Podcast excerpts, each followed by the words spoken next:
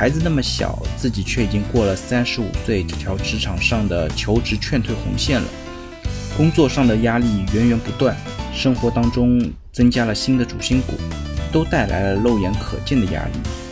如果再比较一下上海高不可攀的房价和自己微薄的工资，那真的是简直了。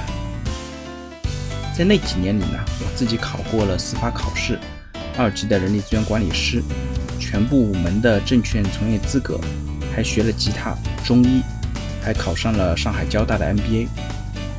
就是呢，我一旦停下来，我呢就喜欢和自己开展对话，然后呢找出自己身上不足的地方或者不够的地方，然后呢就会陷入低落、难受，甚至自卑的恶性循环里面。HR 难不倒，套路知多少？今天呢我们会来聊一个话题，和中年危机有关。三十五岁了，你焦虑吗？说说我的故事。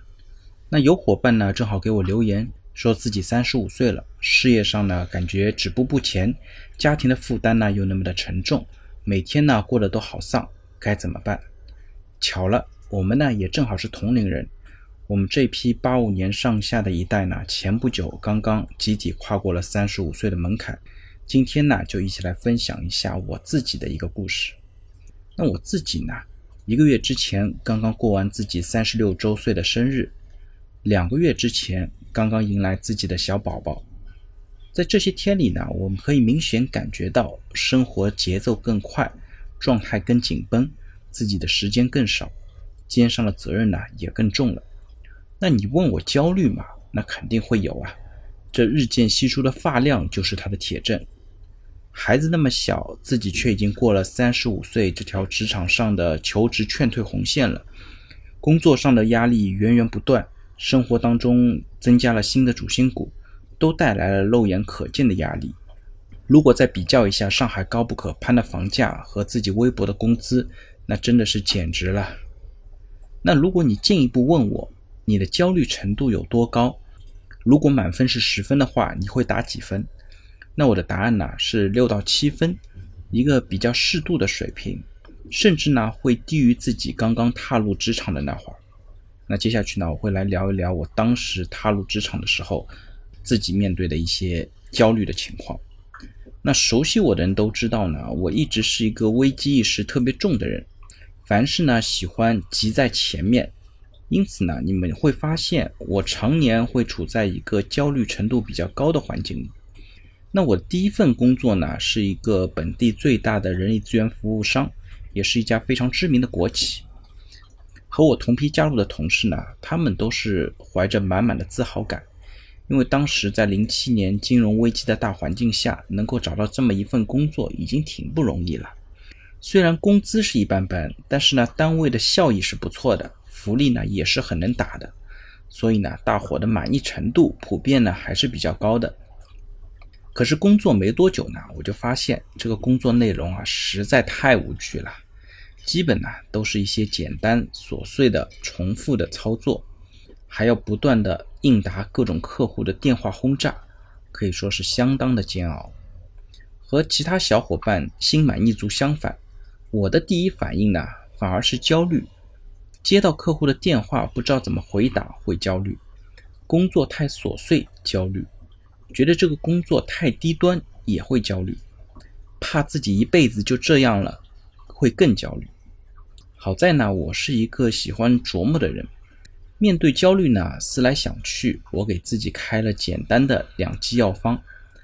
第一呢，就是对内要迅速掌握并且精通本岗位所需要的知识技能，在半年里面成为业务的专家，能够轻松解决各类的咨询问题和疑难杂症。第二呢，是对外需要不断扩充自己的知识技能储备。该考的认证呢，还是需要多拿一点。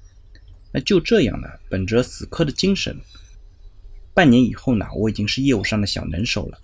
各类客户的问题呢，基本也都能够驾轻就熟的安排妥当。才用了两年半，我就升任一个六人小组的小主管。所有的团队同事呢，都比我更加年长并且资深。带领这样的一个团队呢，也是挑战重重。在那几年里呢，我自己考过了司法考试，二级的人力资源管理师，全部五门的证券从业资格，还学了吉他、中医，还考上了上海交大的 MBA。当然了，事后从专业的角度来看，很多动作呢，其实并没有完全在职业的发展上形成合力，甚至呢还有一些无用功。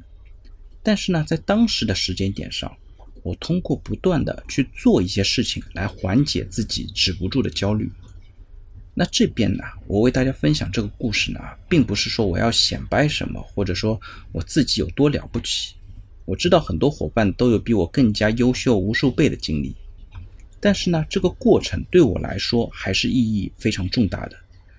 原因呢是很幸运，它帮助我在职业生涯的一开始，就让我看清楚自己可以怎么样的来应对焦虑。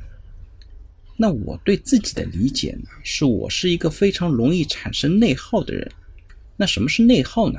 就是呢，我一旦停下来，我呢就喜欢和自己开展对话。然后呢，找出自己身上不足的地方或者不够的地方，然后呢，就会陷入低落、难受，甚至自卑的恶性循环里面。要解决这样的焦虑的问题，或者走出这样的焦虑呢，有且仅有一个办法，就是让我自己的想法尽量的外化，在真实的世界里边去做一些什么。当我在行动的时候，所有的焦虑呢，都可以抛在脑后。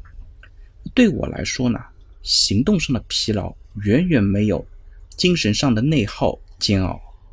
也正是因为这样呢，我也会很尽力的去做一些事情，去逃避内心的煎熬和焦虑。